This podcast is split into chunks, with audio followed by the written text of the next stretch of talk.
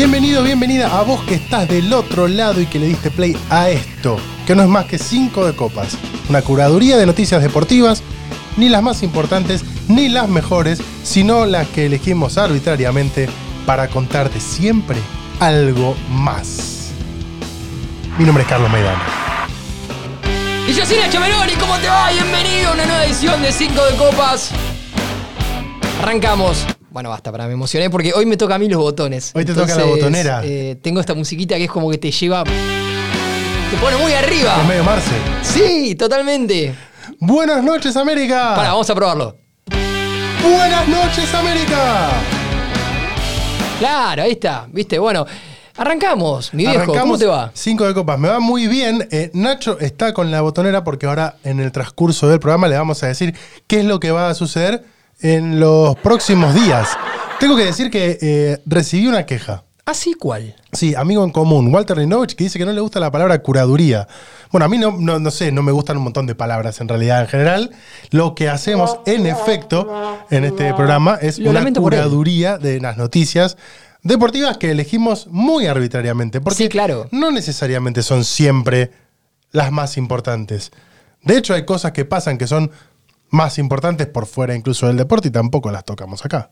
No, es cierto. Y además, si vieran cómo armamos la pauta de este programa, es medio que eh, sopesando, otra linda palabra que seguramente Sí. le gusta a Walter, entre nosotros, las noticias. Sí, che, con- esta con me parece que no da. Claro, con ninguna medida más, más allá que nuestra propia subjetividad. Che, esta va, sí, esta, no sé, medio que te tira abajo el programa. No, esta sí, esta vamos para arriba. Es un poco así. No hay tampoco un, un criterio matemático, ¿no? No, porque fíjate lo que te voy a empezar a contar. Yo te voy a contar a vos y a ustedes que están del otro lado que Stephen Curry es el primer jugador en lograr 4.000 triples en la NBA y uno entendería que bueno que Golden State Warriors anda bien, que su equipo anda muy bien Que en está la así, NBA. mirá. Pero no. No, van a dejar de escuchar si seguís apretando muchos Bueno, botones. ahí está. Eh, eh, prometo que. Pero no, Stephen a Curry, a ver, hay que decir, es cierto, ¿no? Es un, un logro personal importante, en este caso, para el basquetbolista del Golden State Warriors, que de todas formas está perdiendo 3 a 1 en el momento en el que este episodio se está grabando ante Los Ángeles Lakers. Claro, porque eh, se están enfrentando los dos mejores. Por un lado está LeBron James y por otro lado está Stephen Curry, que son como el Thanos y el Capitán América de la NBA. Eh, ¿Quién sería Thanos? No sé, no sé. No Porque viste que tiene, tienen. eh, LeBron tiene sus eh, detractores y tiene Sí. sus fans. Hay quienes dicen que LeBron es mejor que Michael Jordan y hay quienes dicen que no se puede ni sentar en la misma mesa. No nos vamos a meter en esa. ¿Por qué? Porque No. estamos muy lejos. Sí, eh, de todas formas podemos decir que tanto LeBron James como Michael Jordan tuvieron el gusto y el honor de jugar al básquet con Bugs Bunny. Claro, sí, sí, sí. Ambos jugaron en Space Jam, en una muy linda Space Jam, la que recordamos todos los que andamos en los 30s, que vimos en su momento cuando La éramos clásica. chicos, la clásica con Michael Jordan, y esta segunda que es un poco más olvidable del metaverso de Space Jam, con LeBron James, que vale la pena decir, tiene un muy divertido chiste que incluye a Michael Jordan.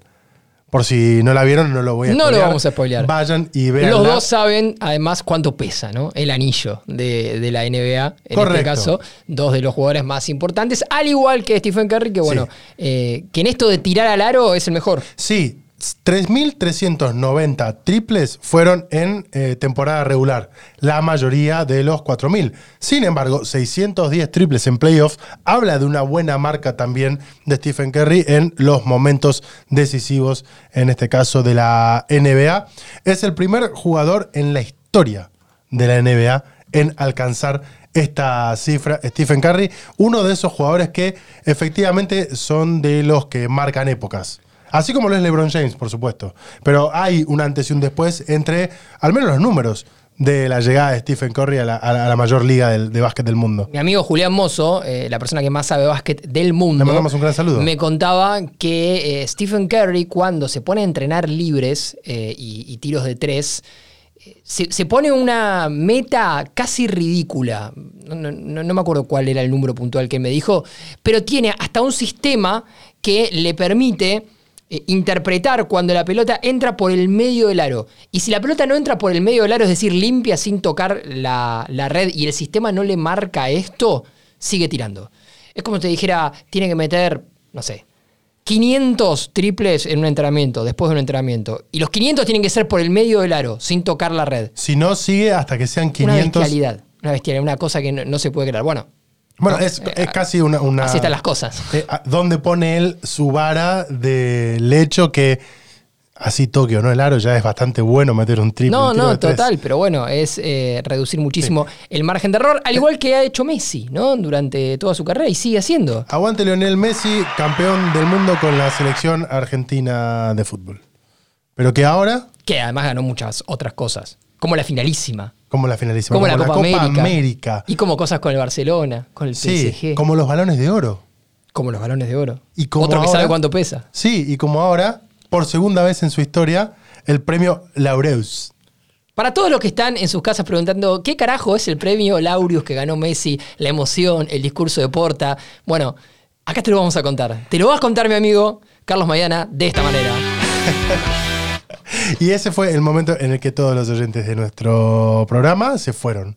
Porque no, porque están- quieren, quieren saber eh, el- del premio Laureus. Porque es raro el premio Laureus, es como que de repente aparece.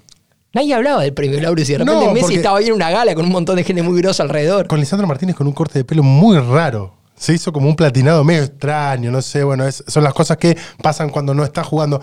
Los premios Laureus World Sports, Sí, podemos decirlo para simplificarlo, pero no porque no lo vayamos a contar en profundidad, sino para hacer un paralelismo, son los Oscar del deporte. bien. Porque de hecho son elegidos anualmente por la Academia Laureus World Sports, así como los premios Oscar son elegidos por la Academia, la Academia. La academia. Sí, no el otro equipo de Avellaneda. No, no la que pierde casi todos los partidos últimamente con Gago. Sí, sino- y que para empatar el clásico tuvieron que. Ahí va. medio Dale, dale, dale, dale, dale, dale. Eh, Seguimos se adelante. entregan desde el año 2000 y son elegidos siempre por los 42 miembros de la academia, justamente, que son en este caso ex deportistas de élite. Y uno puede decir, bueno, ex deportista de élite y puede nombrar a un montón. que no, como pasa en la Academia de los Oscars, son un grupo de señores que hace años están aferrados a un cargo. Como Aptra. Vayas, claro. ¿No? Sí. Vaya a saber. ¿Se bolsiqueará también acá? No, en- no, en- no. en el- Acá son deportistas grosos. Sí, porque por ejemplo, yo te voy a nombrar algunos de estos Dígalos. 42. Si yo te digo Yang Yang, me parece que lo tenés que googlear. Sí. Si yo te digo Steve Vogue, te va a sonar más a Steve Wong, ponele. Eh, sí, ¿No? es cierto. Bueno, pero si yo de repente te digo Carles Puyol, Bueno. ya empieza a tener un poco más de peso. Vos lo nombrabas recién. Hugo Porta, también, para Sí. hablar en este caso Buen discurso de Porta. de los argentinos. Sí, medio emocionado, ¿no? Habla- hablando de Mandela. Sí, eh, hablando de Mandela, no invitándolo a comer un asado, como ha hecho algún otro ex deportista argentino, ¿no? Eh, Francesco Totti está ¡Qué entre hombre! los 42. También tenemos a Yao Ming, el chino jugador. Más alto de la NBA. Sí, tremendo, gran jugador también. Eh, Robin Nash, tenemos a Martina Navratilova, recordarás la carrera de Martina Navratilova. Totalmente. También Luis Figo. Traidor. Sí, ex número 10 del Barcelona, ex número 10 del Real Madrid y partícipe sin querer de una de las mejores anécdotas de la historia que involucraban a Ronaldo, Luis Nazario de Lima y a el presidente del Real Madrid, Florentino Pérez. ¿Sabías esa anécdota? ¿Querés contarla brevemente para quienes no la conocen? Un día Florentino Pérez le fue a golpear el vestuario al Real Madrid y a decirle a Ronaldo que por qué salía tanto de noche. Porque Ronaldo gustaba de ir a tomar algo, de ir a un boliche. Sigue pasando, ¿no? Sí, y le. Así también metía 700 millones de goles con el Real Madrid. Por eso. Y el ejemplo de Florentino Pérez le dijo, pero Ronaldo, ¿por qué, Ronnie, por qué no te quedas en casa como hace Figo? Y Ronaldo le dijo, Presi, si yo tuviera la esposa que tiene Figo, también me quedaría en casa. Claro, ahí está. Por ahí lo está, cual fue como un artífice, un partícipe secundario de una muy linda anécdota. Emerson Fittipaldi. Bueno, vean la serie, ¿no? De Figo. Eh, Fantástica si serie. les gustan las series relacionadas al deporte, la de Figo está bien. Porque también está Ronaldo y también Claro. está Florentino. Exacto. Eh, Emerson Fittipaldi, Ryan Giggs, está entre los 42. También tenemos a Tony Hawk. Pro Skater. Sí, gran juego, gran banda de sonido el Tony Hawk en la PlayStation. Contamos la anécdota acá de Tony Hawk de cómo se enteró cómo venían las ganancias del juego. No la sé. Brevemente, un día se sentó con la persona que era como su nexo con la productora que hacía el Tony Hawk Pro Skater. ¿Su allegado? Claro, y él sabía que le estaba yendo bien al, al juego, no sabía cuánto qué tan bien le estaba yendo. Entonces se sentó, lo contó hace muy poco en un podcast, se sentó con esta persona, tomó un café y de repente eh, esta persona le dice, bueno, tenemos que charlar un poquito de las ganancias eh, que, que, está entregando el juego, porque la verdad que le está yendo muy bien, no recuerdo el año como para poder ponerte bien en, en sintonía de, 2000, de qué momento 2001, era. 2002. Eh, al juego le está yendo bastante bien, así que bueno, obviamente que te toca una parte ¿no? de, de, las regalías. Y él dijo, bueno, cuando la charla empezó a venir por este lado, yo me imaginé que podía ser un número importante. Le extendió un cheque, cuando abrió el cheque decía 5 millones de dólares. ¡Padre! Él pensaba que estaba en 700, 800, un palo. Vale, cinco palos. Dale, Le estaba adentro. yendo muy bien. Bueno, Muy para bien. completar algunos otros Es de más, los no sé nombres. si no era más. No sé si no era. Voy a, voy a googlear. Nadia Comaneci, Sí. Alessandro Del Piero, Cafu, Boris Becker, Raúl y Franz Beckenbauer, algunos de estos Mira. 42 eh, miembros destacados de la Academia Laureus World Sports que le dieron a Lionel Messi su segundo premio, Laureus como mejor deportista del año. Es como el Olimpia de allá. Posiblemente Ahí- ahí va. Messi gane el Olimpia, ¿no? Sí, sí, claro, Tipo, vamos a darle todos los premios habidos y por haber a Lionel. Y ya nombraron el predio de la AFA. Sí, que antes se llamaba honor. Julio Humberto Grondona. Claro, y ahora se llama Lionel Sí. Andrés Messi. ¿Y qué va a pasar con Messi? Bueno, en las últimas horas surgió muy, muy fuerte la versión de que Messi tendría ya un acuerdo de palabra con el Al Hilal. Ustedes dicen, ¿quién carajo es el Al Hilal? Bueno, Sí. A priori el Al Hilal es el equipo que dirige Ramón Díaz, lo cual sería un crossover excelente. Y Emiliano Díaz, Ramón dirigiendo a Messi. Y Emiliano Díaz. Emiliano diciéndole a Messi a la BKHS en algún momento, che, mirá, Leo, es por acá, tirate por acá, eh, conectada de esta manera. Bueno, igual está medio en la cuerda floja Ramón, ¿no? Sí. Puede haber perdido ahí la, la final de la Champions de allá, la versión de ellos. Bueno, hay que ver si sigue. Lo concreto es que el Al Hilal, el equipo que todavía dirige Ramón Díaz al momento de grabar este podcast, tiene mucha plata.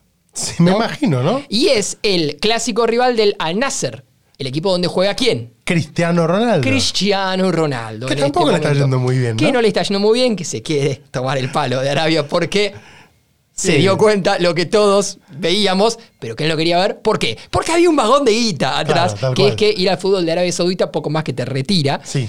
Em, y lo que tiene en común esta situación con la de Cristiano Ronaldo es que hay de nuevo un vagón de guita. Me En este imagino, caso, claro. para Messi, porque la oferta que le hicieron llegar, esto ya se, se conoció. No de manera oficial, porque los clubes obviamente que, que no blanquean las ofertas, pero sí se se las cuentan a, a las personas que están en el día a día de esto, para que ellos las oficialicen. Caso Fabricio Romano, periodista eh, que, que es tal vez el más reconocido de Europa en lo que tiene que ver con el mercado de pases, es de 400 millones de euros anuales para Messi. Qué burrada de plata. Porque cuando vos decís vagón de plata, literalmente puedes imaginarte el vagón de el Sarmiento o del Roca. y, y lo- lleno y de los billetes. fajos adentro. Bueno, eh, esta es la oferta que tiene el entorno de Messi. Sí. Y que al parecer los que tiraron esta bomba fueron los del chiringuito. Bah, ¿sí? Que es el desán de ellos. ¿no? Pero una mañana, de hecho, eh, digo una mañana porque yo leí la noticia, creo que a las 7 de la mañana, apenas me, me levanté, eh, de hace un par de días, Es que el, madruga, Dios lo el ayuda. chiringuito eh, contó, publicó en realidad en sus redes sociales, porque lo estaba contando en su transmisión de Twitch, que Messi habría aceptado la oferta del Al Hilal y que solamente estarían esperando a que termine la temporada con el PSG, a que cierre ese antro, para oficializar la salida.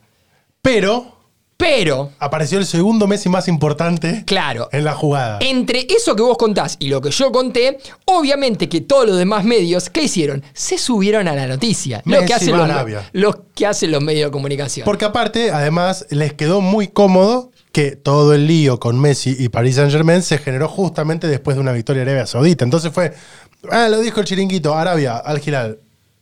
Uno más uno, dos, fin. Nos subimos todos a esta Sí. eh, porque Digo, si la tira el chiringuito, nos subimos atrás. Y de última la tiró el chiringuito. Sí. Qué sé yo, ¿viste? Entonces empezaron a replicar todos los medios que Messi tendría un acuerdo, que Messi, que esto, que el otro. Se empezó a discutir, ¿no? En redes sociales. Che, pero está mal o está bien que Messi se Vaya a vaya Arabia. a Arabia Saudita. Y ahí salieron los que son sommelier de la plata ajena. Claro. No, ¿cómo se va a ir a Arabia Saudita por 400 palos? Sí. Yo por 400 palos. La cantidad de cosas que hago. cantidad de cosas que hago. Bueno, pero. eh, ¿Algún que otro periodista en algún momento? Sí, viste que a lo- a los periodistas les gusta mucho cuestionar las decisiones personales de los deportistas. Y los sándwiches de miga. Sí, ¿cómo te, también, por supuesto. ¿Cómo te vas a ir al Brighton que no compite con Boca? Claro. Y ese tipo de cosas, ¿no? Eh, le está yendo bien a Alexis McAllister en el Brighton, me parece. y, le va, y le va a ir mejor ahora.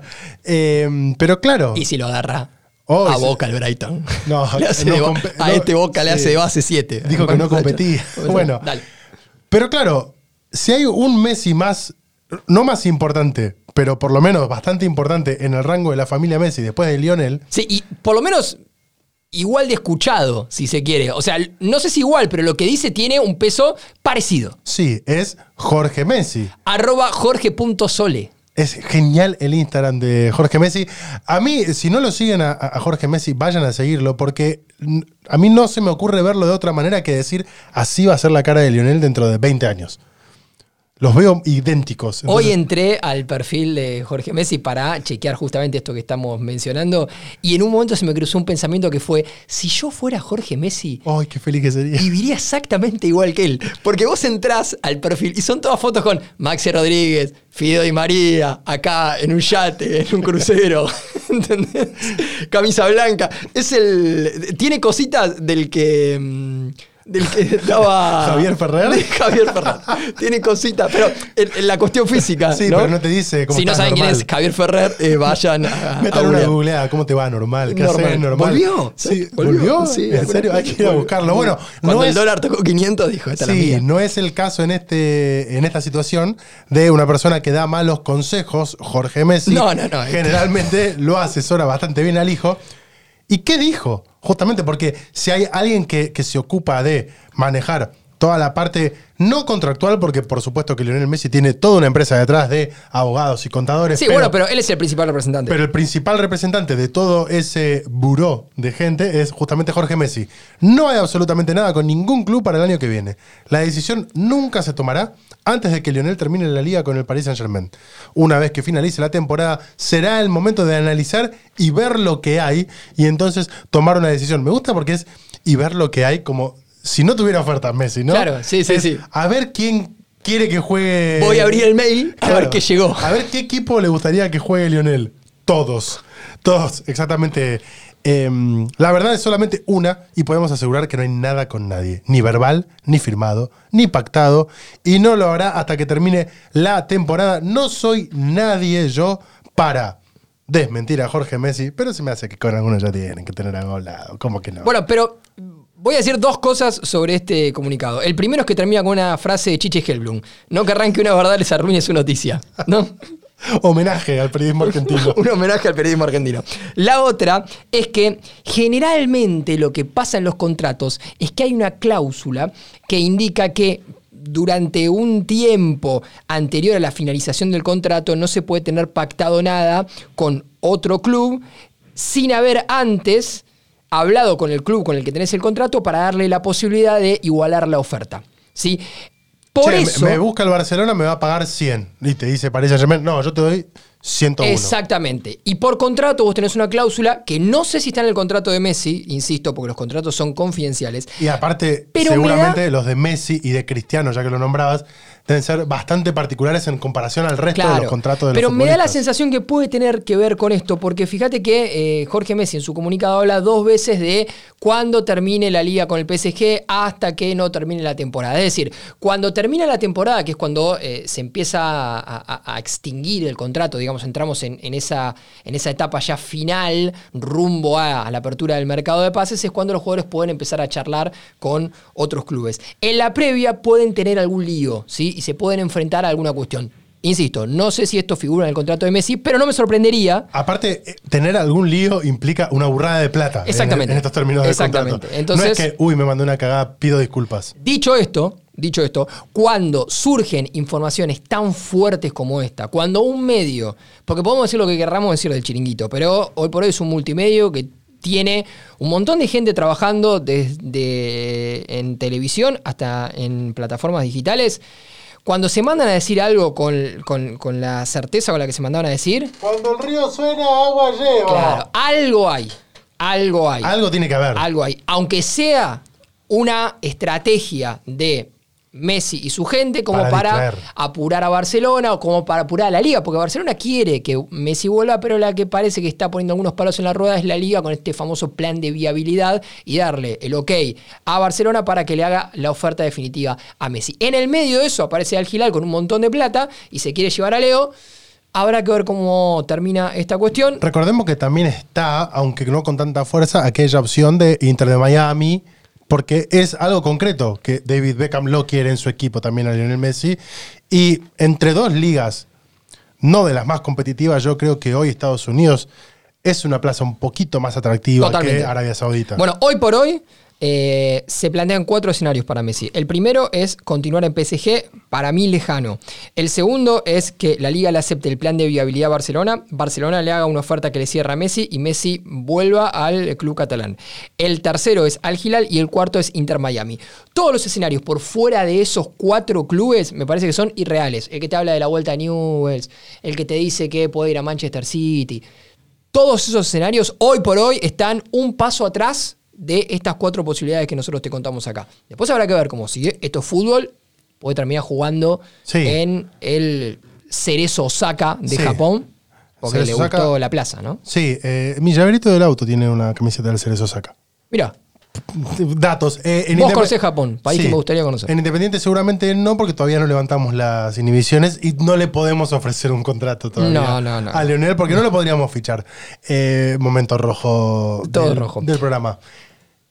Argentina-Brasil. Messi le ganó la final a, mm, a Brasil Sí. de la Copa América. Sin que Dibu le haya podido hacer UPA. Eh, claro, la primera de las tres copas que ganó Messi en, en el tiempo reciente con Argentina mayor, ¿no? Sacando obviamente la medalla de oro de los Juegos Olímpicos. Y recordemos que le ganó esa final de la Copa América y el partido siguiente no se pudo jugar porque entró un muchacho con un papel y un arma. Ambisa, Ambisa. Después fue la finalísima en Wembley y después, obviamente, Lusail en eh, Qatar. Pero, pero cambiando así como radicalmente de deporte, nos volvemos a encontrar en una Argentina-Brasil. Porque hace unos programas atrás te hablamos del Mundial de Age of Empires. Por favor, fantástico momento. Y Argentina había perdido contra Finlandia las semifinales después Pero- de ganarle a Francia. Pero vos me dijiste que todavía tenía chance de jugar la y final. todavía tenía chances de jugar la final porque iba al partido que vendría a ser de la ronda de perdedores Sí. contra Brasil. En el clásico sudamericano versión esports, versión Age of Empires. Sí. Sí, bueno, pero perdimos. No, qué noticia. Eh, sí, es, es una cagada, la verdad. Eh, es un bajón esto. Pero hay que destacar el. Buen el- desempeño el del gran equipo mundial, el argentino. buen desempeño del equipo argentino. Siempre hay que decir esto, cuando una selección eh, argentina pierde en el mundo y no hay mucho registro de cómo perdió, no como fue el mundial sub el sudamericano sub-20, hay que celebrar el desempeño. Es un buen desempeño. ¿Por qué? Porque hay que decir también, esto es datos, no opinión, que llegó a estar entre las seis mejores selecciones del mundo. Age of Empires, maestro. Muy bien. Muy bien. Sí. Este paisito, en el fondo del mapa, está entre los seis del mundo de Age of Empires. Eh. Ojo, ¿hay argentinos entre las civilizaciones de Age of Empires? No. No. ¿Hay británicos? Sí. ¿Hay aztecas? Sí. ¿Hay godos? Sí. No sé qué más hay porque no lo jugué mucho. ¿Hay vikingos? Sí. ¿Argentinos hay? No. Y nosotros estamos entre los seis. Muy bien. Rey. O sea que nos subimos Datos, a una que no teníamos. Perdimos 3 a 2, la semifinal del lower bracket. Y nos despedimos de la Nations Cup en lo que fue el clásico sudamericano. Estuvo solamente a tres series Argentina de alcanzar la final, pero como decíamos, la verdad que vamos a bancar la performance del Sí. equipo argentino. Porque terminó entre los seis mejores. Un torneo que recaudó 14 mil dólares, poquito, para Bueno, estamos hablando de los 400 millones que le ofrece anualmente el Al Hilal a. Messi. Y Maratea rojo, 3.600. ¿no? que sus 14 mil dólares viene bien. Ojo. Y 3.600 eh, serán para quien se consagre campeón. La final va a ser el 14 de mayo. Ponele un poco más de plata al que vas a ser campeón. Juntate 14, 14 kilos de rúcula. La Bueno, mitad, por lo menos. Ahí está, ahí está. ¿Quién es, quién es el streamer que lo está organizando? La selección argentina perdió ante Brasil en el Age of Empires. Pero el mundo de los esports argentino puede llegar a tener revancha. ¿Por porque te tengo que contar una noticia que para mí es sorprendente. El Comité Olímpico Internacional Sí, agregó el Fortnite al calendario olímpico. el Fortnite. En mi vida jugué al Fortnite. Yo tampoco. Pero Pero una vez es fui a cubrir un evento de eSport y lo que genera el Fortnite. a un nivel estúpido de Es locura. una locura. Sí. Eh, el Comité Olímpico Internacional agregó el Fortnite al programa de la serie olímpica como evento virtual de tiro deportivo en una versión sin violencia. Pero es como una versión sin violencia si el Fortnite es todo violencia. Todo Básicamente, violencia. violencia. es el eje conductor. La final se va a jugar el sábado 24 en Singapur y van a competir 12 profesionales. Así como vos me estás escuchando del otro lado, así como vos me estás escuchando al lado mío, el Comité Olímpico Internacional le otorgó estatus olímpico al Fortnite, incluyéndolo justamente en la primera semana olímpica de la historia Si en yo soy Singapur. el representante argentino olímpico de Fortnite, ¿viajo a Singapur o juegos del living de mi casa? No, no, no, no, tenés que viajar. Bueno, Viajar- bien. Sí, viajar porque No, va a estar- porque sí, me invitan a los, a los Juegos Olímpicos, se hacen en Singapur, pero juegos de mi cuarto. Es un bajón. Aparte, imagínate que estás jugando desde tu cuarto y se te cae el wifi. No, olvídate. Se te corta la luz, Entra pero- el gato y pasa por arriba del teclado. Entonces vos estás jugando la final olímpica. Y perdiste. Eh, te lo voy a explicar con más detalle. Dale. Eh, bajo el ala de la Federación Internacional de Tiro Deportivo, los eh, participantes no se van a enfrentar en una batalla de Fortnite. O sea, no se van a andar buscando. Claro, con- yo, yo con no te cago hacha. tiros a vos. Claro, vos ni no me cagás a tiros a mí. Ni yo te voy a pegar con un hacha. Ahí va. Sino que se van a poner en juego todas las habilidades de puntería y precisión del mismo modo que lo haría un tirador deportivo. Es como la prueba de tiro de los Juegos Olímpicos, pero con videojuegos. Pero virtual. Virtual y en este caso va a ser a través del Fortnite. Van a ser 12 jugadores profesionales invitados en una isla especial de la Federación Internacional de Tiro Deportivo que va a estar ubicada en el centro Suntec de Singapur el sábado 24 de junio. El requisito es que los competidores hayan participado de la Fortnite Champion Series, que es el circuito más popular y de mayor prestigio La Premier League del Fortnite. algo así. Ponele. Sí. Eh, así, con el Fortnite van a ser 10 el total de las pruebas que componen la serie olímpica de deportes electrónicos, que te los voy a nombrar ahora. Eh, tiro, a- perdón, tiro con arco tic-tac-bow, O sea, cada juego representa a un deporte. claro. Con el tic-tac-bow es la disciplina de tiro al arco. Con el WBSC y Baseball Power Pros, béisbol. Sí. Con el chess.com, ajedrez. Uh, juego mucho a chef.com. ¿Sí? Juego mucho. ¿Te gusta? Sí, sí. Eh, Llegué a tener casi mil puntos de, de puntuación. Pero podrías ir a los Juegos Olímpicos, ¿o no? No, después te agarran esos eh, polacos, georgianos, te, te bailan. O te agarra acá, Olvídate. ¿cómo se llama? Tengo un par de amigos, incluso tienen mejor puntuación que yo. Yo tengo muy poca puntuación. Pero cada tanto eh, te mete una, una apertura italiana que está bien. Te agarra, si no, ¿cómo se llama? Se me acaba de ir el nombre. ¿Quién? El que se peleó, el de la pelea histórica con Mauro Viales. Samid, Samid, que gran juega- jugador de ajedrez. Claro, podría ir, ¿por qué no? Bueno, Samid Sí. le ha sacado tablas a, A grandes Ka- maestros. A Kasparov, ¿no? A Kasparov y Sí, dicen única- que a Karpov también. La única anécdota que sé. Eh, Swift para el ciclismo. En Villa Martelli jugó Karpov. Es verdad, tenés no, razón. no sí. Just Dance para el baile deportivo, Gran Turismo 7 para el automovilismo, Virtual Regatta para la vela. Ahí podría ir, por ejemplo, eh, Kamau Espíndola, ponerle ahí a competir en vela virtual. Eh, Virtual Taekwondo para el taekwondo y el Tennis Clash para el tenis. Ahí va. Así que si vos que estás del otro lado jugás alguno de estos deportes electrónicos, no te pierdas la chance de meterte ahí en internet, googlear, a ver si puedo ir a los Juegos Olímpicos. Y si ves que no podés ir a los Juegos Olímpicos a jugar, por ejemplo, al Just Dance, métete en lacartaganadora.com.ar. Es cierto. Mira cómo entró. ¿Viste? Quedó como así, ta- ta- buena. Orgánico. Y te podés suscribir a nuestro club de suscriptores que esta semana entregó la camiseta de River a la ganadora de abril, que le vino muy bien porque encima River ganó el Superclásico y entregamos el Funquito eh, también justo hoy antes de que empiece este programa, así que ya lo van a poder ver en nuestras redes sociales. 300, 600, 1000 o 1500 pesos reciben newsletters semanales, el newsletter que volvió eh, y me parece que va a haber más regalos Mira, dentro de poco, más libritos. libros, libros. Sí. Nos están llegando libros. Esto hay que decirlo porque ya está confirmado. Sí, nos y están esto llegando van libros. a ser para ustedes que están del otro lado si se suscriben, por mucho, supuesto. mucho libro deportivo, sí, Sí. nos está llegando. También de otras temáticas. Sí. Y obviamente, si sos suscriptor de la carta ganadora, te llegan los newsletters donde te enteras muchas cosas. Entre ellas, te recordamos algunas cosas que estamos haciendo en nuestras propias redes sociales. Claro, porque ahora tenemos mucho reel, ¿no? Claro, eh, de hecho, la última semana, que fue la semana de Superclásico, spoiler alert, va a ser el evento de este programa. Regalamos una camiseta de Boca y una de River en nuestras redes sociales. Sí, es decir, que- vos podías participar eh, en la carta ganadora y también sumándote a lo que estamos ¿Y haciendo. querés que te dé un nosotros. spoiler? Dígalo. Vamos a hacer ese sorteo en vivo cuando termine el programa. Excelente, Porque me excelente. re divierte esto de hacer las cosas Excelente. en vivo. Bien, bien, bien, bien, bien. Así que suscríbanse.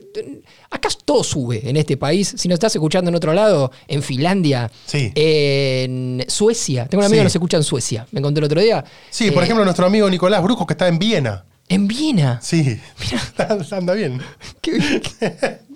Ayer me dijo que estaba el otro día en República Checa, donde casi toda eh, el agua que uno puede comprar en una tienda o en un kiosco es más cara que la cerveza, Claro. por lo cual se ve obligado a tomar A únicamente tomar cerveza. todo el tiempo. Mira Sí. que bien le andan yendo las cosas, ¿no? Sí, muy bien. Le mandamos un saludo. Un gran bueno, saludo. eh, en este país aumenta todo, menos las suscripciones de la carta ganadora, así que eh, lo que podés hacer es suscribirte y nada, es, es casi una forma de ahorrar. Sí, no podés pues. comprar dólares. Pero te puedes ganar un libro, una camiseta de Boca o de River de gentileza de la gente de Díaz y más cosas y si que sos van de llegando. talleres, y si sos de talleres y te ganás la contento. camiseta de River por 600 pesos que pusiste en la carta ganadora, te das vuelta y la vendes y convertiste la plata. Claro, y, y- y- te compras la de talleres. Claro, y te compras de talleres, ahí Que está. quizás está más barata, no sé qué Bueno. marca tiene talleres. Los invitamos a la gente de talleres que lo, a los Que que manden. que manden así le regalamos a la gente. Belgrano, instituto, todo. Bueno, em, me ibas a contar que hubo, hay como una especie de intercambio entre Platini e Infantino. Sí, hay como una especie de intercambio entre Platini e Infantino. ¿Quién es el bueno y quién es el malo ahí? Hoy eh, el, No ca- sabemos. el canon dice que hoy el bueno es Infantino. sí, pero además porque es amigo, ¿no? Sí, Cuando capo. digo es amigo, es amigo de Argentina, por ende es amigo de Chiquitapia. Sí, aparte nos- el Mundial Sub-20, todo, todo bien. ¿Y el acá. sub-17? En cualquier momento, En ¿no? cualquier momento. Sí. Eh, ¿Qué pasó? la batalla que no esperabas. De repente apareció Michel Platini, que está más sucio que una papa, Michel Platini, a cuestionar a Gianni Infantino, titular de la FIFA, ¿Por qué? pero también a Alexander Seferin, que es su sucesor en, en Europa, el que lo En continuó en la, en la UEFA. Tanto Seferin como Infantino son usurpadores de cargos, dijo Michel Platini. Jugué al fútbol. Ellos son políticos. No hay ninguna reforma a sus programas y solo hacen jugar más partidos para cobrar más dinero. No respetan las competiciones que han hecho la historia del fútbol. Eh, ser jugador de fútbol tampoco te habilita. Mira, yo iba a decir dos cosas. Una era esa, ser jugador de fútbol no, no dice nada. Eh, y segundo, Platini dice esto porque fue recientemente absuelto en una causa de fraude, falsificación y mala gestión. Es decir, no sé si es la persona con la autoridad moral más clara como para estar criticando a nadie, ¿no? Claro, ve- venís ahí como, va, me absolvieron de acá, pero la verdad es que si los estás acusando a los otros de querer dinero, trata de que no te hayan acusado nunca vos de eso mismo. No, y además, yo no creo que Platini sea una persona inocente. Realmente no lo creo. Creo que si vos estás. ¿En esta causa qué pasó? No, no, no. Inocente en, en términos Ah. de, de- inocencia, la, la inocencia de los niños, ¿no? Eh, de, de esa inocencia hablo. Eh, Creo que si vos te movés en estos niveles, si, si nadás en estos tanques de tiburones, es porque un poco vivo sos. Ahora bien, dice, solo hacen jugar más partido para cobrar más dinero. El fútbol internacional Es para eso. sería un negocio. Sí. ¿no? El fútbol profesional sería un negocio. Entonces, si no querés cobrar dinero, Platini, te podés ir acá a las ligas que se juegan en Luján, en, en Pilar, eh, los torneos que, que jugás con tus amigos, Sí. y no se gana dinero. De hecho, tenés que poner. ¿no? Claro, es verdad, para ir a jugar. Y ahí, bueno, nada, la cuestión está un poco más clara. Nosotros vamos todos los sábados con hashtag el partido de Twitter, donde hay varios colegas y amigos que van y juegan. Por ejemplo, ha venido el popular eh, Harry Salvarrey a jugar. Si soy oyente de este programa, ¿me puedo sumar al partido de Twitter? Se pueden sumar al partido de Twitter porque siempre falta uno. Yo, por caso, estos últimos dos sábados, y ya les voy a contar por qué, no estoy yendo a jugar, más sí estoy yendo a beber después. Mira el popular amigo Diego Mancusi, que ha salido en este podcast. Claro, sí, Eh, Y otros, el popular Lucas Baini ha ido a jugar y va cada tanto. Cuando está en Argentina, Cuando no, está en. Argentina, lo que pasa es que casi nunca está. Eh, decía que tenía algo más para agregarte de Michel Platini. La primera es que se le vino los años encima a Michel Platini. Sí, sí, lo pasó. Acá- acabo de ver una foto No, no. y está arruinado. Y segundo, que también salió a pegarle a colegas. Porque, recordemos, Michel Platini fue uno de esos grandes jugadores de fútbol. No es que solamente jugó al fútbol, jugó y jugó muy bien. Jugó en la Juventus, jugó en la selección de Italia y demás. Y dijo que él considera que ya no hay jugadores de su estilo de 10 tradicional, ya que tanto Maradona, Messi o De Bruyne son nueve y medio.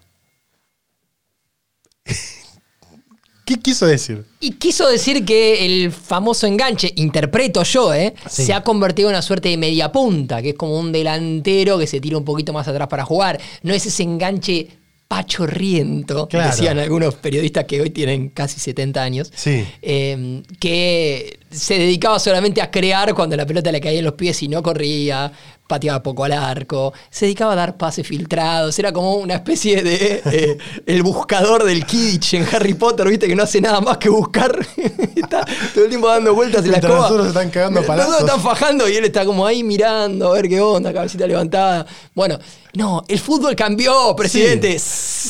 Pero, me, pa- pero me parece que aparte, eh, eh, Diego Armando Maradona sí tenía bastante de esto que dice Tenía Platini. todo Maradona, ¿qué va a decir Platini de Maradona? Messi también. ¿Y ahora por qué puso en la misma mesa Messi, Maradona y De Por favor, Que Platini. juega muy bien el belga, pero me parece que no se sienta a la mesa de Messi. de Está nada de ser emperador de Star Wars, ¿no? Se está metiendo con todo el mundo. Para Sí, me veo. Palpatine, Platini, es como que ya está. Además es de la Juventus, Sí. ¿no? Es de la Po- Juventus. sí, Lo por- único que rescatamos de la Juventus en los últimos años es Di María y Dybala. Y el resto vamos a ver. Y Matías Solé. Sí, y, por resto- último, eh, Matías Solé, eh, de la secta, eh, todo rojo. Sí, sí. Eh, por último, se enojó con las estadísticas también, Platini. ¿Por qué? Porque dice que cuentan pero duelen.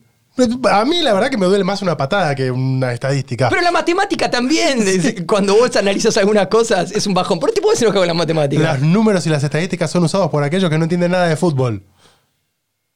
Yeah, No sé si están así. Hay grandes equipos como, no sé, eh, el Brentford, ¿no? Sí. Que ascendió, por poner un ejemplo muy claro, ascendió a la Premier League, básicamente utilizando el sistema de Moneyball, ¿no? El de la película Moneyball de estadísticas y hacer un gran equipo. Sí.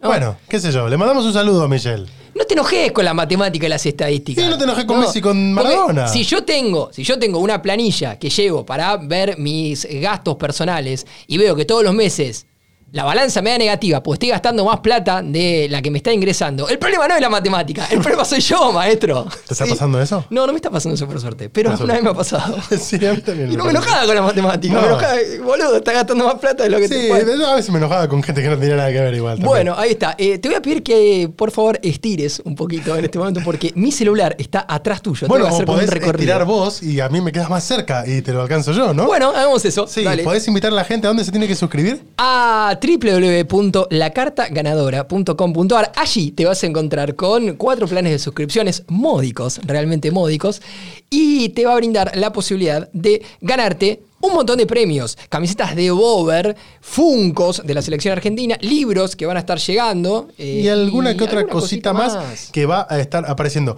¿Por qué sucede esto de que hay que estirar? Porque tenemos que agarrar los teléfonos, porque ustedes habrán visto que en las redes sociales empezamos a poner cositas de las que suceden en este Los programa. famosos Reels. Sí, que ¿Sí? funcionan muy bien. Efectivamente. eh, están bien, Te dijeron que bien. sos el maestro de los reels, el Sí, as de los reels. El as de los Reels. Amigos míos, Agustín Broncini, le mando Sí, un gran saludo. Un gran saludo a toda la gente que nos escucha. Bueno, em, ¿De qué vamos a En el hablar? momento que pongo a play, eh, te voy a hablar de una cuestión que se habló en este programa Muy bien. hace un tiempo.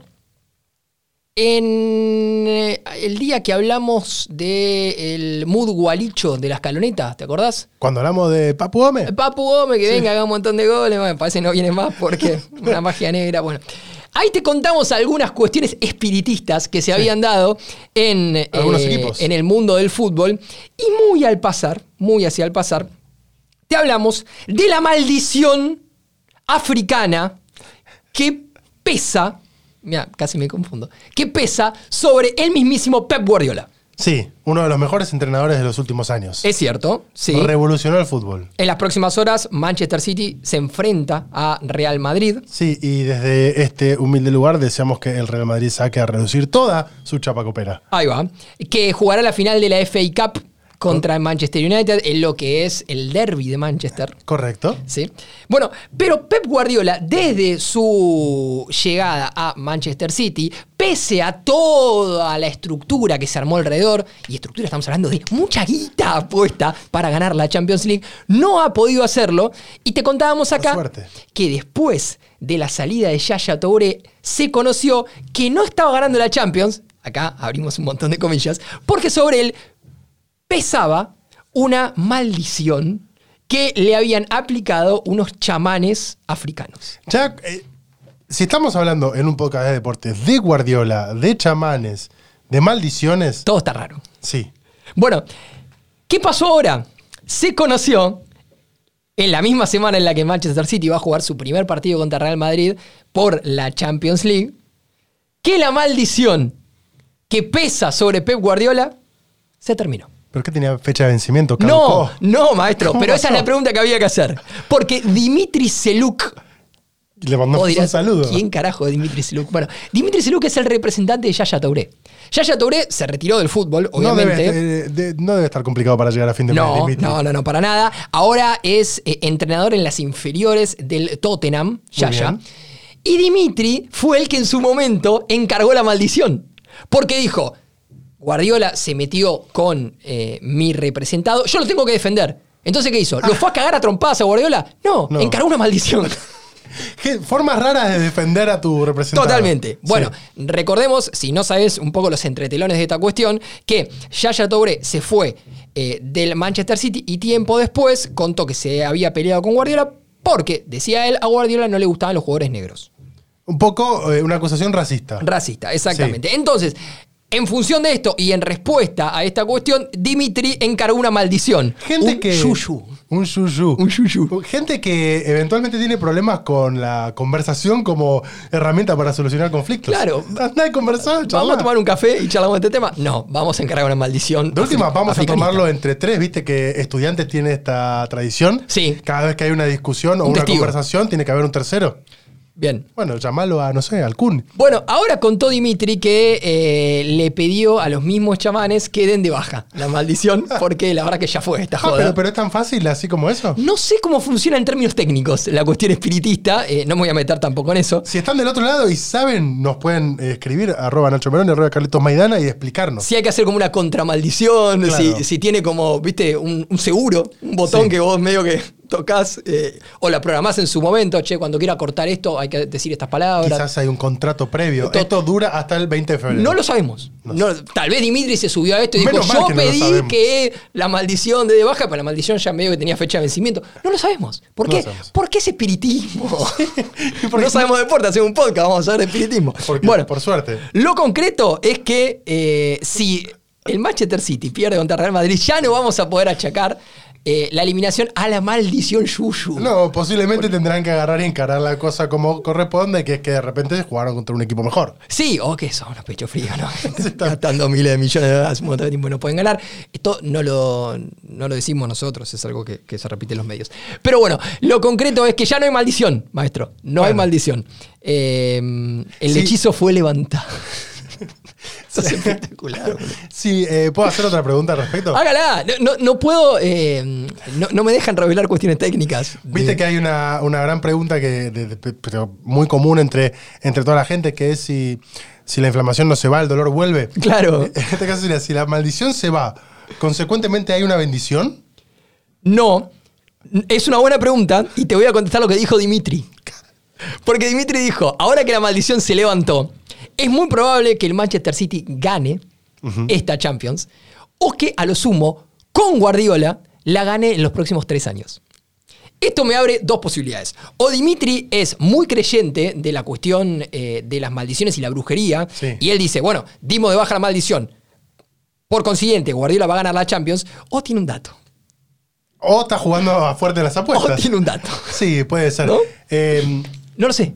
No lo sé. Yo No sé, sé. si te queda algo más de esto. Te voy a decir algo, no, no sobre esto, pero te voy a dar la noticia que hay que contar hoy. Pero antes de eso, ya que hablamos de maldición y bendición, bendición va a tener Enzo. ¿Viste que de Enzo Fernández? Anunció que va a ser papá otra vez. ¿Otra vez? Sí. Yo no sé. eh, eh, bueno, qué sé yo, no, no, no soy Bueno, pero, para- le- pero Bueno, más el juego de batalla de Survivor. No sé. no está complicado ahora llegar a fin de mes, ¿no? Con la que firmó. Qué difícil, pero bueno. Felicitaciones a Enzo, lo queremos mucho. Le mandamos un gran saludo. Piden 40 latigazos, 5 años de prisión y el sacrificio de una cabra para un surfista. ¿Por qué? ¿Qué hizo el surfista? Me interesa. Te voy a contar todo con detalles. ¿Barrenó una ola muy bien o muy mal? Te voy a contar todo con detalles. Body Money Risby Jones es un surfista australiano, nacido en Queensland. No existen surfistas que no sean australianos, ¿no? No, y que no se llamen así como Body Money Risby Jones, ¿entendés? Australiano, nació en Queensland. Estaba haciendo un surf trip en Indonesia. Tuvo como una especie de fin de semana de locura, ¿no? Pero lo tuvo en el peor lugar. Gran película fin de semana. Gran película. Gran película. Bueno, eh, lo tuvo en el peor lugar, ¿por qué? Porque estaba en la isla de Simelue, en la provincia de Aceh. Elegimos creer que se pronuncia así. Elegimos, como siempre, creer que se pronuncia así. Ustedes dirán, bueno, ¿y por qué la isla de Simelue, en la provincia de Aceh, es el peor lugar? Porque, ¿te acordás que te contamos que el Mundial Sub-20 no va a Indonesia? Porque Indonesia es un país musulmán. Y que no querían que vaya Israel. Exacto. Es un país bastante abierto, salvo algunas regiones. Y una de las regiones más cerradas es Simelue, en la provincia de Aceh, donde todavía rige la Sharia, que es la eh, ley islámica. Claro, donde Bueno. te, la- te tiran piedras, te latigan. y Exactamente. En este contexto, está prohibido, obviamente, beber alcohol, la homosexualidad, el adulterio, los juegos de azar, todas las cuestiones que prohíbe la Sharia, ¿no? Está prohibido vivir. Ribby Jones salió eh, de la habitación del hotel donde se alojaba, desnudo y borracho. tipo como que falló con, en, en dos. Dos Después, contravenciones. después de haber perdido el vuelo. Había perdido el vuelo para salir de la isla y parece que, no sé, le pintó el bajón, entonces empezó a escabiar, ¿no? Y salió de la habitación desnudo y borracho, supuestamente agredió al guardia de seguridad del hotel y posteriormente hizo lo propio con otras personas del pueblo, incluyendo un pescador al que tiró de su moto, le tiró el vehículo encima y le tuvieron que poner 50 puntos de sutura en el pie. Relajado, relajado. Che, pero qué pedo violento que se pegó. Eh, ¿Qué pasó a todo esto? Un grupo de locales, una turba enfurecida, dirían los Simpson, eh, lo pudo parar e intentaron incendiar el hotel como venganza. ¿no? Pero, bueno, y el dueño del hotel diciendo, pará, maestro. El dueño del hotel es protagonista de esta cuestión, ya te lo voy a contar. Bueno, todo esto eh, lo contó, lo confesó el jefe de la policía local. Atentos al nombre, se llama AKBP Yamitko. AKBP, ¿entendés? Es como si fuera una organización del mal. Claro. AKBP Yamitko. En una rueda de prensa donde estaba el amigo Body al lado, con una. ¿Estaba vestido ya? Estaba con una camisa naranja, esposado y con un pasamontañas. ¿Por qué tanto? Así estaba mientras leían los cargos. Eh, obviamente las acusaciones están agravadas por el hecho de ir borracho, algo que está prohibido por la ley pelotas. islámica. Y eh, el surfista intentó defenderse diciendo que si bien él estaba en la pileta con otras personas tomando vodka, lo único que hizo fue tomar un chupito. Muy pequeño. Pero ¿cómo te pusiste así, muy, muy chiquito. A lo que salió el dueño del hotel para despegarse del hecho de que él mismo estaba violando la ley islámica porque él le estaba dando escabio a la gente que estaba en su hotel, a decir que el incidente en realidad tuvo que ver con una insolación. Porque el australiano había estado surfeando todo el día y se había insolado. Y además estaba muy deprimido porque había perdido el vuelo. Entonces, ¿qué hizo? Se puso en pelotas y salió a agredir gente. Vos imaginate que estás del otro lado. eh, a todos, no, no, no nos vamos a hacer los boludos. eh, salir corriendo en pelota no, pero algún que otro tomar de más nos habrá pasado a Sí, todos. sí, me, me pasó hace una semana. Y, y llegás a tu casa, qué sé yo, situación, Sí, padre, no, pareja, claro. el que sea. Pero ¿cómo llegaste así? No, no, no tomé, que me, me insolé. Me insolé y estoy bajón. Entonces, bueno, eh, la policía de, de ahí de, de la isla lo puede tener 20 días en custodia mientras se, se realiza la investigación. Y después lo que va a pasar es que... ¿Cuánto más hay que investigar? Bueno, tienen que hablar con gente, ¿no? La familia del pescador, por ejemplo, le está pidiendo 35 mil dólares por lo- los daños y Ah, perjuicios. Bueno, eh, lo que va a pasar es que le van a ofrecer al surfista dos posibilidades. Una es ser juzgado por la ley tradicional y otra es ser juzgado a través de la ley islámica. Si es juzgado a través de la ley tradicional, le pueden caer hasta 5 años de prisión. Upa. ¿En dónde? ¿Ahí encima? Sí, sí, ahí, ahí, obvio. Garrón. Si es juzgado por la ley islámica, le pueden caer 40 latigazos en público, dos años y medio de prisión y el hotel tiene que sacrificar a una cabra. ¿Por qué la cabra? Explícame, no, entiendo. ¿Qué hizo la cabra? No tiene sentido. ¿Por qué una cabra? Por- bueno, obviamente que acá nos estamos metiendo en una cultura que, de- que no conocemos del Sí. todo, ¿no? Eh, Evidentemente la cabra tiene alguna explicación. No nos vamos a meter con una cultura que no es la nuestra. No. Pero es raro una cabra, ¿no? Eh, Salvo que la cabra haya estado metida en el quilombo. No, no, no creo que la cabra haya estado tomando vodka con él en, en la, en la pileta. La cabra es un ruido medio parecido al de la oveja, ¿no? Sí, es medio que- Sí, es cierto. ¿Sí? Es como raro. Sí. Y camina muy bien por las montañas. ¿Viste alguna vez una cabra subir una montaña? Un video de YouTube. Míralo, ¿cómo al pedo? Bueno, eh, la familia del surfista emitió un comunicado. Dijo que obviamente está muy avergonzado por el comportamiento. eh, que recuerdan que faltar al respeto a la cultura de países eh, extranjeros está mal. Bueno, Perdonen al pibe, es un boludo. Perdón, el pibe es un boludo. Y en una mm, es- especie de situación que es un revival del capítulo de Los Simpsons de Bart contra Australia, pero al revés, el surfista em, presentó un comunicado para pedirle perdón a sus propios eh, compatriotas, a los australianos, y dijo, lamento mucho mis acciones y la vergüenza que les he causado a los extranjeros, a los australianos en el extranjero. Así que eh, en algún punto veremos cómo sigue la situación. Lo concreto es que al bueno de Body algún tiempo en la cárcel le va a caer. Habrá que ver si con latigazos y con sacrificio de cabra o no. Esperemos desde este lugar que no se maltrate a ningún animal. No, por ni favor. a ninguna persona tampoco. Por ¿no? favor. Sí. ¿Cuál fue el evento de esta semana? El evento, el evento de esta semana, ¿cuál fue? Ya lo adelantamos, en definitiva. Boca River. Boca River. Sí, y ustedes dirán del otro lado, vamos a ¿Fue penal? enojar. Para mí no. Para mí tampoco.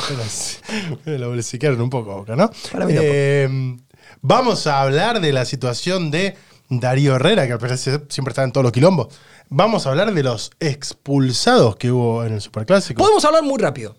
Porque Sí. podemos hacer un gran resumen del, De lo que fue el partido. de lo que fue el partido. Es decir, era el superclásico más aburrido de la historia del fútbol hasta el minuto 47 del segundo tiempo, donde el árbitro cobró un penal que para mí no fue, que para Carlos no fue, un árbitro que fue puesto a dedo, ¿no? Sí. Porque al parecer el árbitro del superclásico iba a ser ya el Falcón Pérez.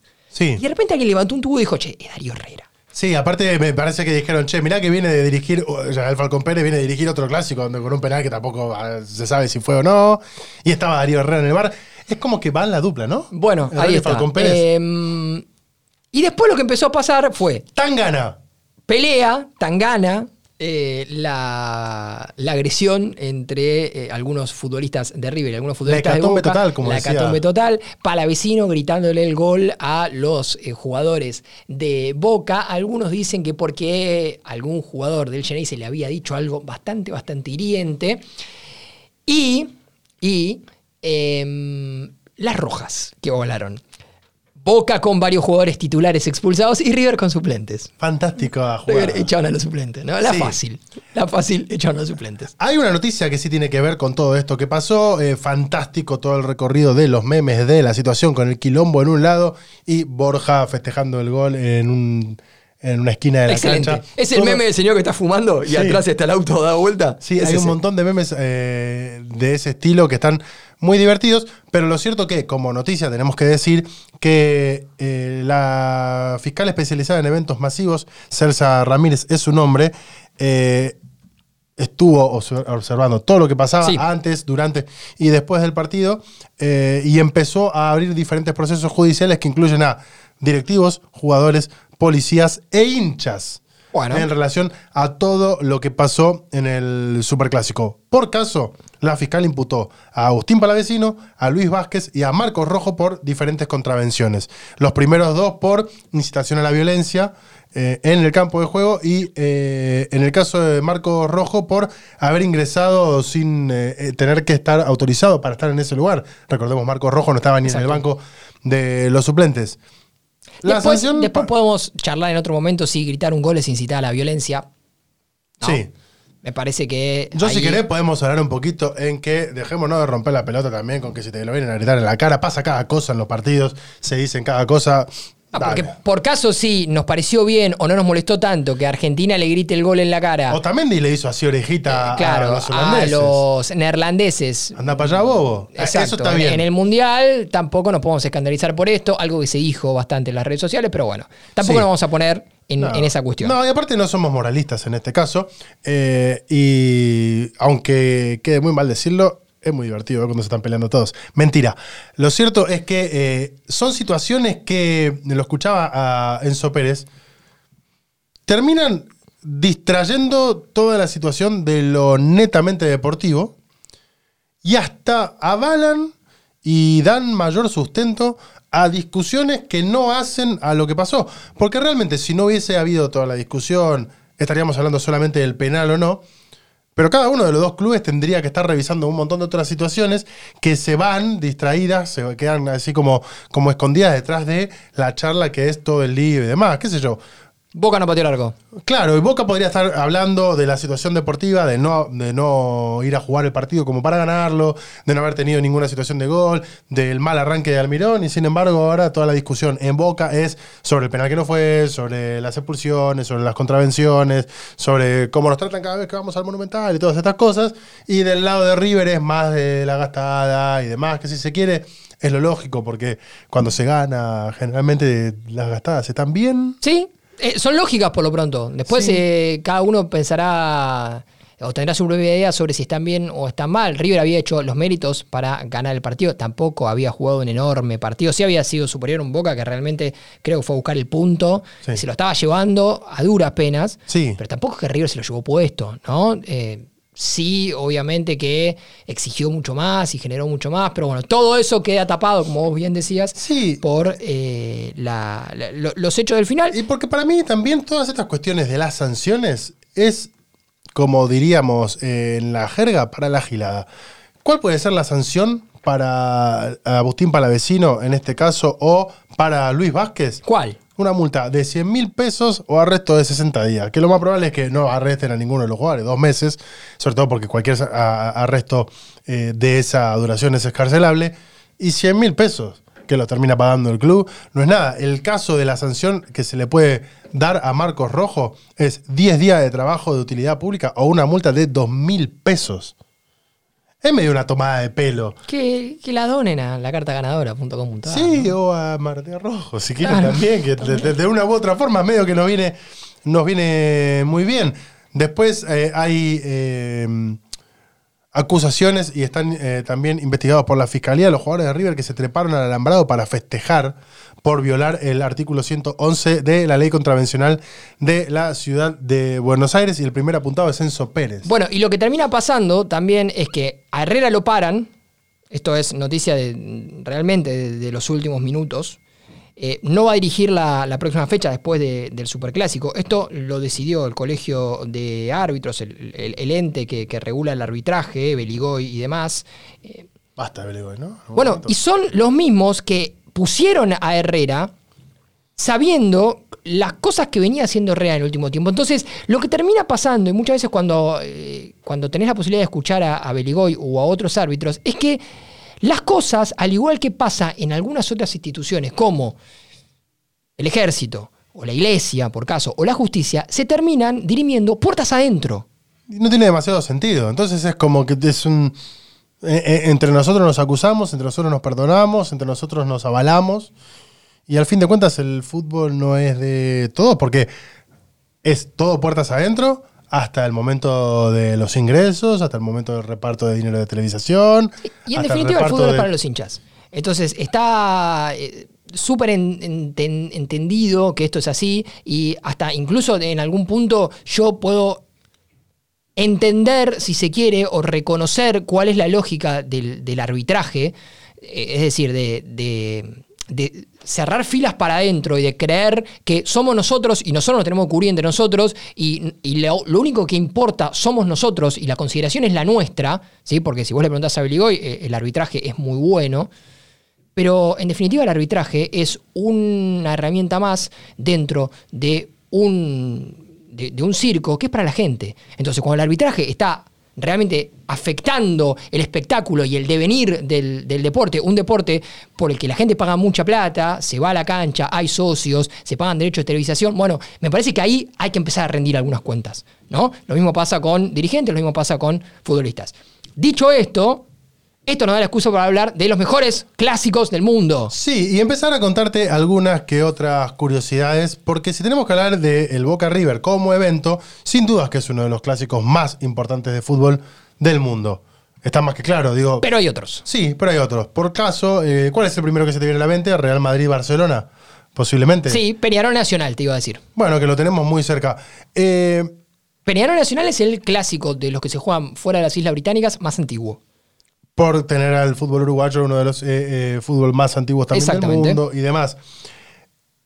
Vos contabas y contábamos nosotros en, en la semana, y ahora en un ratito vamos a hacer el sorteo en vivo, que el resultado más común del clásico River Boca, Boca River, era el 1 a 0. Claro, y así salió. Sí, eh, el clásico entre el Real Madrid y el Barcelona es del mundo el clásico que más empates tiene. Mira, Eh, en este caso, Barcelona ganó 96 partidos eh, y 52 empates en el derby, en este caso, el clásico, no el derby de Real Madrid. hay que hacer una Barcelona. diferenciación. Hay algunos partidos que son denominados clásicos por La importancia de los equipos. Sí, y además por algunas cuestiones que no tienen que ver puntualmente con el fútbol. A veces estamos hablando de rivalidad de los hinchas por distancia entre las ciudades, alguna vez estamos hablando de rivalidad por cuestiones religiosas, alguna vez estamos hablando de cuestiones políticas y otras veces de de algunos otros hechos que se han dado que han generado que algunos partidos sean clásicos. Y otros son los derbis. Que los, derbis famosos son derbis. de las ciudades. Claro, son los partidos eh, entre los equipos más importantes de la ciudad. El derby de Manchester, Manchester United contra Manchester City. Sí. El derby De Madrid, Atlético Madrid, Real Madrid. Madrid, el derby de Roma, por ejemplo, que es entre eh, Roma y, y el otro equipo de, de la ciudad que se llama Lazio, que tiene una historia particular porque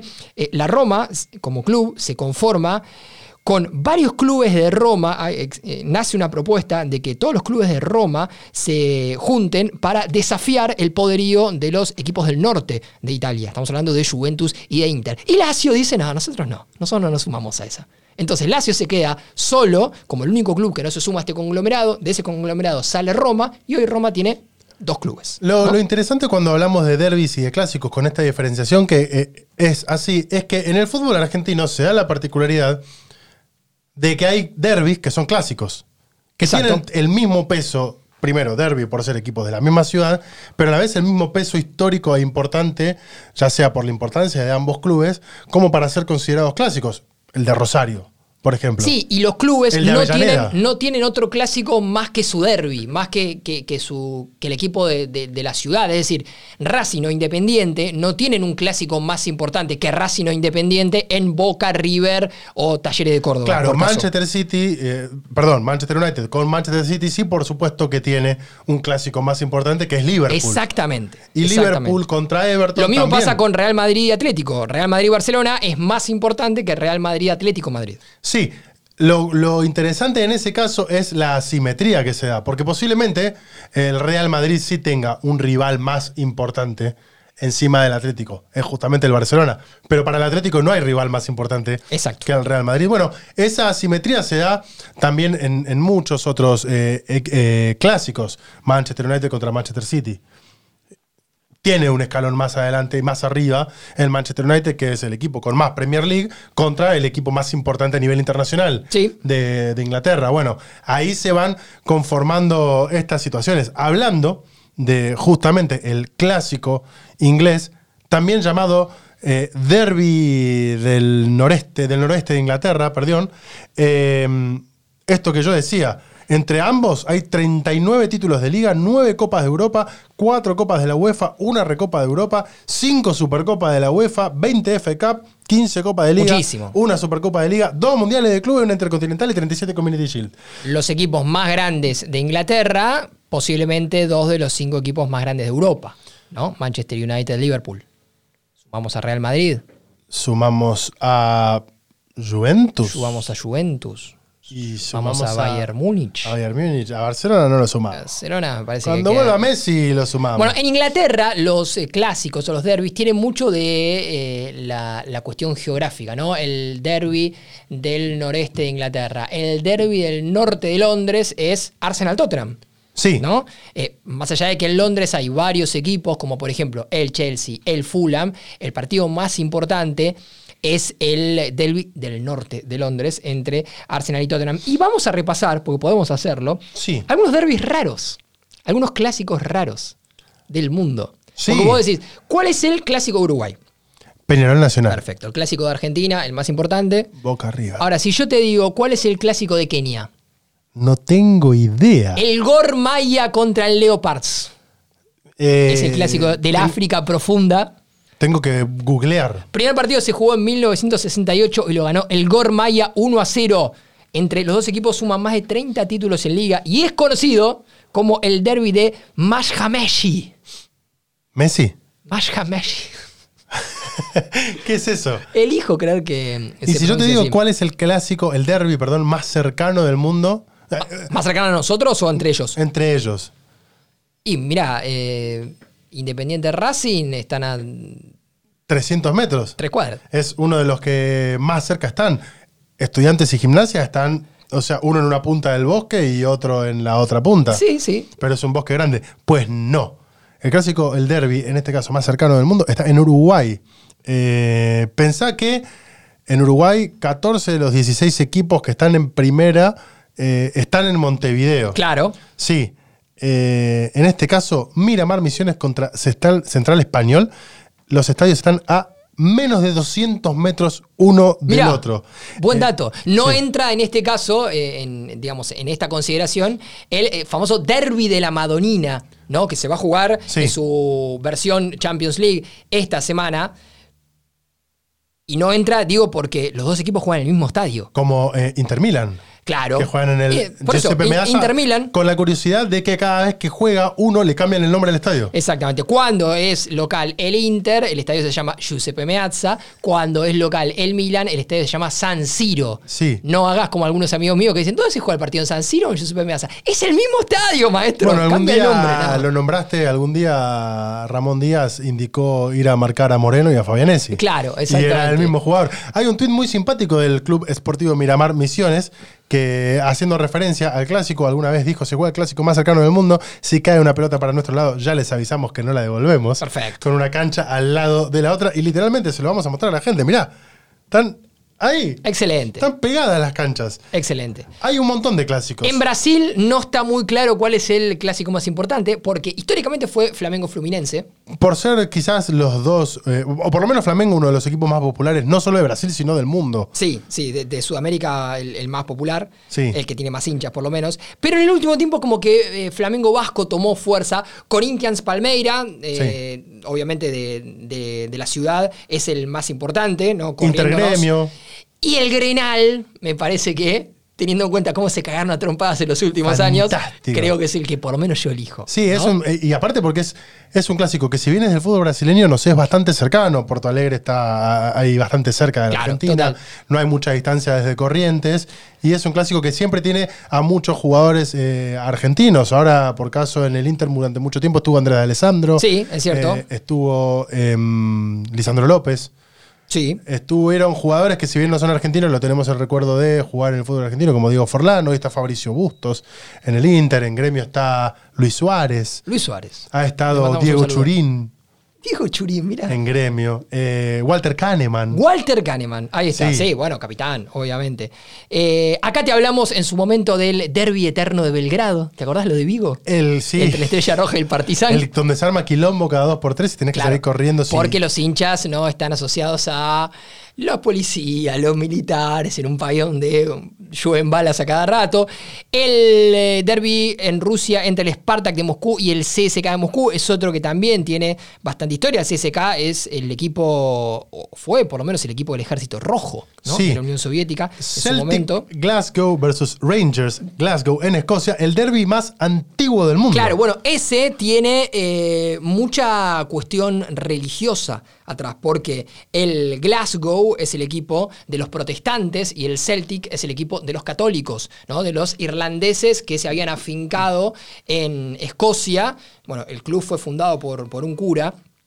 Y, y en algún punto la rivalidad nace eh, por, por ahí. Pero bueno, la verdad que hay muchos. En Italia tenemos el derby de Italia entre el Inter y la Juventus, que, bueno, eh, corre bajo la misma lógica que esto que decíamos de Real Madrid-Barcelona, pero también tenemos el derby de la Madonina entre Milan e Inter. Tenemos Motagua Olimpia en Honduras, En Honduras. el equipo de Pedro Troglio. Estegal versus Persépolis, Teherán, en Irán. Ese es el derby de Irán, eh, de Teherán en realidad, el, el clásico de, de Irán, uno de los clásicos más importantes del fútbol de allá. ¿No? Sí, Eh, del que nos queda lejos. Definitivamente eh, es uno de los más importantes. En Austria tenemos el Rapid Viena contra el Austria Viena. Gran partido. En Colombia tenemos Millonarios contra Santa Fe. ¿sí? Em, ¿Qué más? ¿Qué más? ¿Qué más? Tenemos en Polonia el eh, KS Cracovia contra el Wisla Cracovia. Sí, ambos equipos, como entenderán, de Cracovia, de justamente. Cracovia. El Levski Sofía contra el CSK de Sofía en Sofía, Bulgaria. Muy bien. Y muchos más. Me quedo con el Al Ahly contra el Samalek, que es el clásico De El Cairo. El Cairo. Sí, Eh, un lugar donde debe hacer mucho calor. Egipto. El Al Ahly suma 40 ligas en su país y 12 tiene su rival. Uno es el equipo del pueblo, el otro es el equipo de los ricos. Así que tiene, eh, bueno, todos los ingredientes para una rivalidad muy, pero muy importante. Este es eh, reconocido como uno de los clásicos más importantes de toda África. ¿Sí? El Al Ahly contra el Samalek. A vos que estás del otro lado, recordándote que si entras en la cartaganadora.com.ar podés participar, aparte de recibir los newsletters que semanalmente te escribimos, podés participar de los sorteos mensuales que hacemos. Acabamos de entregar un Funko Pop muy lindo de Julián Álvarez con la máscara de Spider-Man. Sí, espectacular. Eh, una camiseta de River, ya se ha ido camiseta de Boca en el mes pasado. Si nos seguís en las redes sociales, te enteraste que este, este fin de semana empezamos a regalar una camiseta de River y una de Boca, también gentileza de la gente de Díaz. Y vamos a hacer el sorteo ahora mismo. En vivo, a vivo. Acabo de cargar todos, todos, todos. No, no era este. No era ese. Tampoco era este. Ahí va. Ahí va. Bueno, podría ser el tercero, que también son los aplausos, el de arriba. Pero ese lo iba a guardar para cuando tengamos el ganador. Pero en este momento lo que vamos a hacer es. ¡Se viene el sorteo! Sí, 114 participantes. Los estoy mezclando, verás vos. Bien, sí, sí, sí. Podría están- grabarte, pero la verdad que no tiene ningún sentido. No, no, no, puse a grabar la pantalla para poder compartirlo. Brillante. Y en 5, Pará, 4, vamos, pará, vamos a hacerlo. vamos a hacerlo como se debe hacer. 2, 1. Tenemos dos ganadores. Arroba S Novoa, arroba China Girl. Vamos a fijarnos a ver quiénes son, porque Bien. no tengo ni idea en este momento. Por lo pronto, las cuentas son esas, ¿no? Sí. Repetilo, por favor. Arroba Snova, arroba China Girl. Vamos a regalar una camiseta de River, una de Boca. Eh, le pido a la patria que no sean los dos de River, los dos de Boca, porque estamos complicados. Sobre todo si sos de River y te doy la de Boca.